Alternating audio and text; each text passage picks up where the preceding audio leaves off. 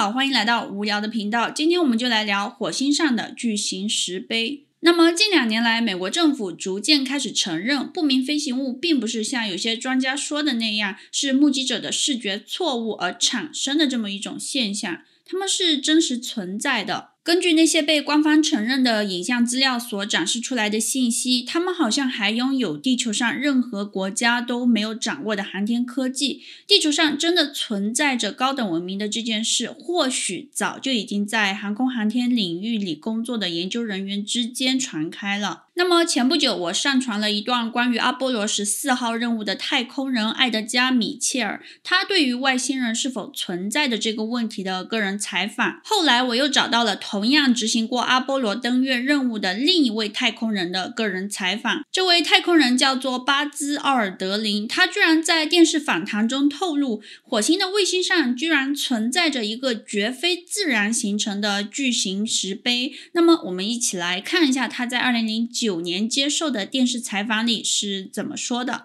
Fly by the comets, visit asteroids, visit the moon of Mars. There's a monolith there, a very unusual structure on this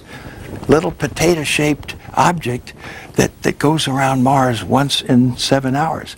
When people find out about that, they're going to say, who put that there? Who put that there? Well, uh, the universe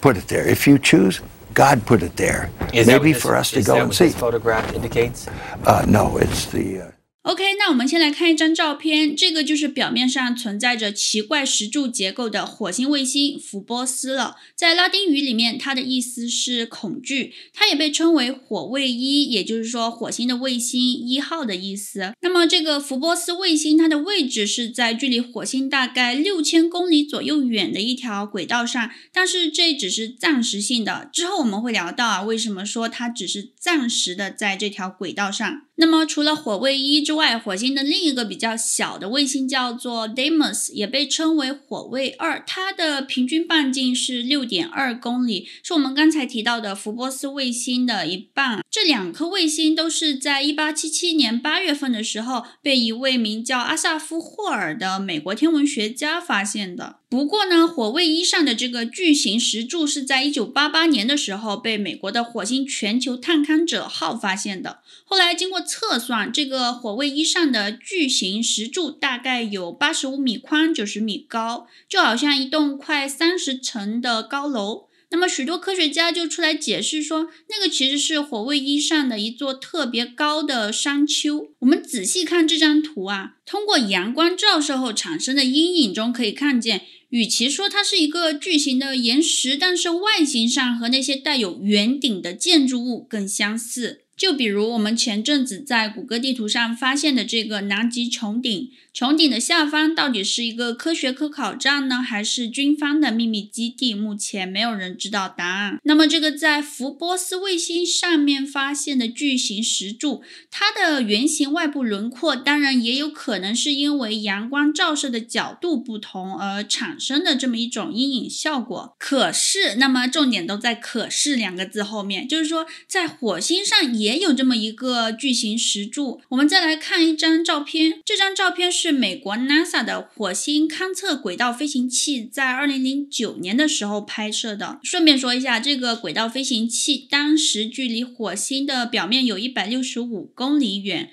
那么这旁边就是火星的一个悬崖了。然后就是在悬崖的这个位置，做图像分析的研究员就发现了一块非常规整的矩形形状直立着的巨石。根据探测器的数据分析，它的高度大概在五米左右。后来，美国亚利桑那州立大学火星空间飞行中心的研究员乔纳森·希尔，他就出来说，这个所谓的矩形石柱不过是一块外形恰好呈现长方形的巨石而已，它有可能是从周边的这些悬崖上面剥落下来的。那么，这位希尔他曾经处理过好多火星探测器发回地球的图像资料，所以他的说法肯定是有根据的。这里面还有一个很有意思的事情，就是人们知道科学家们在火星上发现了一块矩形石柱的时候，一部几十年前拍的电影又火了起来。这部电影就叫做《太空漫游2001》。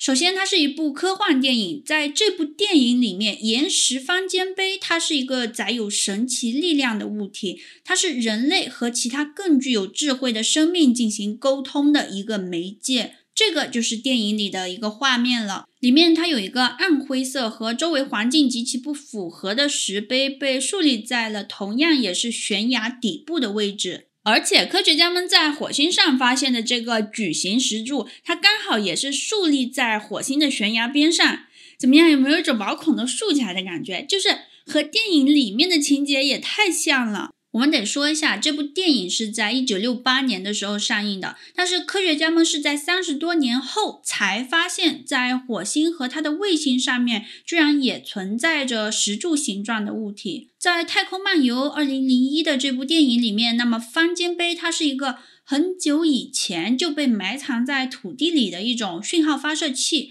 而这个讯号直射的方向呢，就是木星。所以这部电影它是在暗示，早在人类诞生之前，宇宙里已经出现了更古老的文明。其实我们地球上也存在着各种古代人建造的方尖碑。目前公认的最古老的方尖碑，它就在埃及首都开罗附近的赫里奥波利斯太阳城神庙遗址前面。那么这些方尖碑在很早以前，除了用于宗教信仰啊，或者是用于装饰，还是纪念这些目的之外，是否存在着什么我们不知道的其他功能呢？否则，他们为什么一定要建造方尖碑来表示自己对某些事物的敬畏呢？难道说远古的人他们看到过的方尖碑真的有一种能够启发别人的力量，就像今天我们随处可见的那些超大显示器一样，可以用来向人们传递和日常生活有关的信息，同时人们也可以和公共场所的那些智能显示器进行互动。所以，这些古代方尖碑最初的原型是不是和现代的触屏显示器有着类似的功能呢？当然啦，这也只是我。我的想象。好，回到我们的火星卫星的话题。虽然说现在我们已经获得了不少关于火星卫星的数据和资料了，可是，在上个世纪末和这个世纪初的这段时间里，不少被送往火星的探测器，不是在即将要登陆火星的时候莫名其妙的和地球失去了联络，就是在靠近火星卫星的时候消失了。一九八八年的时候，俄罗斯的福波斯一号探测器居然在距离火卫一表面五十米左右的地方消失了。和福波斯一号同时出发的还有福波斯二号探测器。幸运的是，福波斯二号在一九八八年一月的时候成功抵达了火星的上空，并开始工作。可是两个月后，也就是一九八八年的三月二十五日，福波斯二号突然和苏联的地面控制中心失去了联系，从此呢再也没有恢复联络。直到今天啊，也没有官方人员正式对外公布福波斯二号在消失前究竟发生了什么。一九八九年四月，苏联专家在英国的新科学人杂志发表的文章里面，只是粗略的称，福波斯二号在火星表面和大气中看到了一些非常奇怪、令人困惑的东西。直到苏联解体后，这些属于高级机密的照片才被前苏联飞行员玛丽娜·波波维奇偷偷地带到了西方。然后，这位前苏联女军官在一个不明飞行物研讨会上公布了他拿到的福波斯二号。在消失前最后传回地球的照片，也就是这张在网络上已经流传了很久的图片。上面的呢，就是火星的卫星福波斯了，然后悬浮在福波斯下方的长得像一根香烟的东西，应该就是《新科学人》杂志里所描述的非常奇怪、令人困惑的东西了。不过这张照片的真实性目前还无法确认，因为就像2020年美国海军承认的那几段不明飞行物影片一样。虽然都是很早就开始在网络上流传的机密影像，但是如果没有官方的认可，他们在别人眼里也是不具有真实性的一张普通照片而已。那么还有好多其他探测器失联的事件，比如一九九九年美国的火星气候卫星，它在火卫一的轨道附近消失了。接着呢，还有二零零三年的时候，由英国发射的猎犬二号火星探测器，它也是在进入了火星的大气层以后，就和地球之间失去了联络。然后科学家们还发现，火卫一，也就是福波斯卫星，它在未来可能会发生一些无法预测的事情，因为它的飞行轨道每年都会向火星靠近九米，所以 NASA 的科学家们预计它将会在四千万年以后直接撞上火星。虽然距离我们的时代是有点远了，不过提早四千万年做准备也不是什么坏事。那么人们登陆火星还有它的卫星可能不需要几千万年。二零二四年的时候，如果一切顺利的话，日本将会发射它的火星卫星无人探测器。它的任务就是去卫星福波斯上面采集一些样本，然后再将这些样本送回地球。所以火卫一的秘密终究还是会被人类揭晓。或许那时候我们就能知道福波斯卫星上面的巨型岩石，它到底是地外文明留在那里的一个岩石建筑，还是说它真的就是一个自然形成的巨大石柱呢？嗯，也有可能是我们地球人少见多怪了，什么事情都能往外星人头上甩。好了，那么这期影片就这么结束了。如果你喜欢这个话题，欢迎点赞并订阅这个频道，然后请将这期影片分享给所有和你一样喜欢这类话题的朋友。我们下一期再见。